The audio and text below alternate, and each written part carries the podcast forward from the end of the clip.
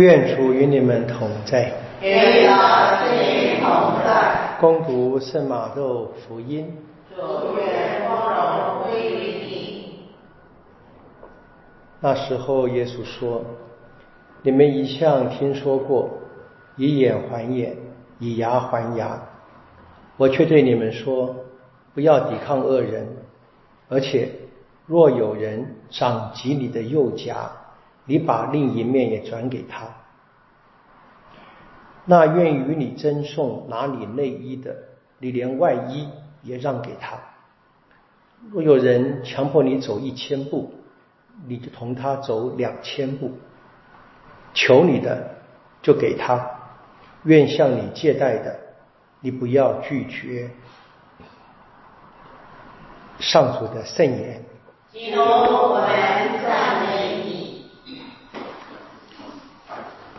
好，我当一个本堂神父哈，本来应该是为我们堂区服务嘛，就好了嘛。不，因为我有这个 讲道的录音，就是分享给大家嘛，好像呃很多人听嘛啊。那有时候就会碰见一个问题啊，有时候我没有录音就来问为什么没有啊？不为什么？因为我放我放假嘛。有时候呢，本来以为没有，突然有了，问为什么有？所以上个礼拜六，呃，因为有一个小事情呢，我们几个朋友在这边，我一个特别的祈祷比较近的几个朋友，有一些特别的需要，我临时做的弥撒，讲的道理啊，然后我就在我们堂区也放了嘛，让那个老师紧张了一下，以为自己这个缺席了，没有没有缺席啊，啊不要紧张啊，这个呃按照常规就好了。那另外我就是因为刚碰到这个星期天呢。这个我们本来星期五耶稣圣心节嘛，那我星期天我们我们堂庆的关系嘛，星期五其实我讲了啊，但本来没有问题，可是因为星期五星期天我又做了主任以上，因为在玫瑰堂嘛，哦，我两个堂区的服务嘛，很多人不知道我的具体情况，就不几个人问了啊，就顺便解释一下啊，呃，不要问，不过其实可以了，这就是了解一下礼仪蛮好的啊，就是知道一下教会的这些常规之外有一些。特殊的情况，那愿意关心呢？最简单就是去看这个教会的礼仪日历，每一个堂区神父都有的，跟本堂神父借来看就好了啊。都问我的话 也可以了，有时候有点负担太重，这样子啊。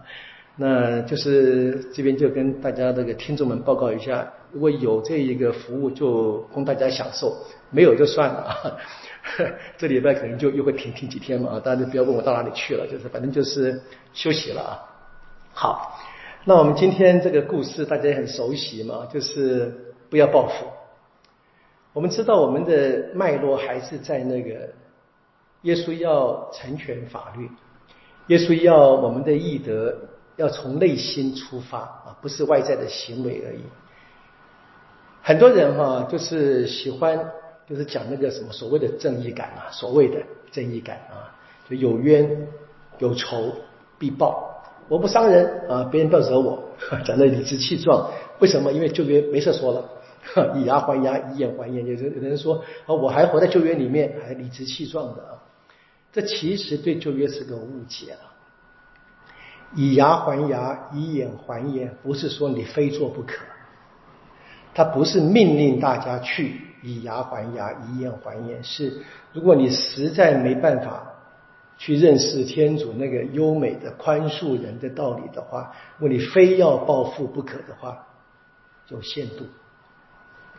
但是呢，我们知道你怎么拿那个限度啊？啊，别人打你一颗门牙，你拔别一个虎牙，那怎么办？你拔个智齿吗？不能这么算的了啊！这目的就是读这些古老的圣经呢。我们读任何圣经都是一样，任何文字都是一样的。我们注意到，并不是按字面。我们知道，我们天主教的释经学不是按字面懂的。我就问，当年或者当时耶稣在讲什么？啊，至少现在他说了嘛。如果说我们现在是活在耶稣救恩之外的，我就不可以再说我要活在救援里面。那就不信耶稣啊，很简单啊。相信耶稣的人就是很清楚的啊，宽恕、接纳、非暴力。嗯，那下面接着说了，好像我们更难接受了哈。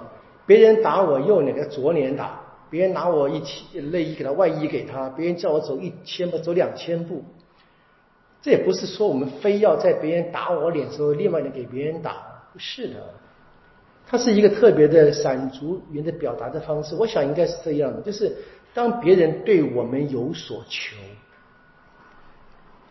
我们要去了解他到底在求什么。我举个例子了哈，个例子，各位都是父母亲嘛啊。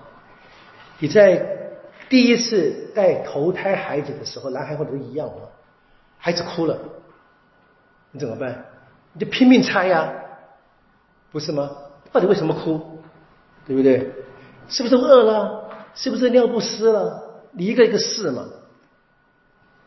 你没有说都已经给你喂奶，你还这么闹打一耳光，你不会吗？你是努力去明白他到底要什么。我想这是耶稣讲，耶稣讲的。我想，就是当别人 向有所求，或者对我们采取一些行动，甚至是暴力的行动，要问他到底在表达什么？当然很困难，当然是很困难的。那我们注意到今天的读经一，保罗就说了嘛，传福音真的是很困难的。你看看他受了多少苦啊！这保罗给我们的教导就是我们在传福音，我们以为有个好的意向，甚至我们做任何事情，我们以为是好的意向，对的是好的，但是我们在执行的时候呢，还是要小心嘛。当我们得到一个好的愿望，或者一个使命，或者我们心里面起心动念想行点好事，做点好工程，我们相信来自于天主的。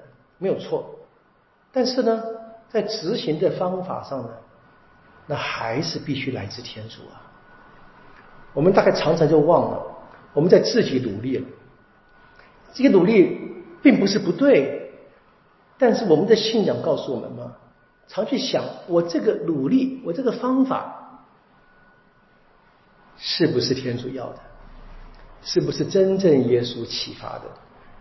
我想，我们真的是看，我看到很多生活的经验，我自己也是一样，看到很多这样教会的经验，就一个很好的出发点，弄得一团乱，结局很悲哀。为什么？就我们不在这个一一股脑的钻进去啊努力的时候呢，可能往往就变成了成就我自己了，不是去实践天主的旨意。所以，当我们真的碰到了这些小问题，啊！我开始要回应的时候，我要去想，耶稣要我做的是实现天主的法律，实现爱天主、爱人。那在爱当中，我跟他例子就是我们在教养孩子当中，特别是抚育婴儿的时候，是最清楚的。我们那个爱就是发挥到极致，我们努力的满全这个小朋友的需求。大概这种，你可以在信仰上是可以用的。我们知道，在福音当中，耶稣常常把这一些弱者就比喻成小孩子嘛，不是年纪的小，是在各种程度，特别是在走向天国的路上，对天主启示的领悟不足的人，我们求耶稣帮助我们，自己能够好好的领悟，不断的领悟，也能够知道我们身边的人如何带领他们一起走向天国。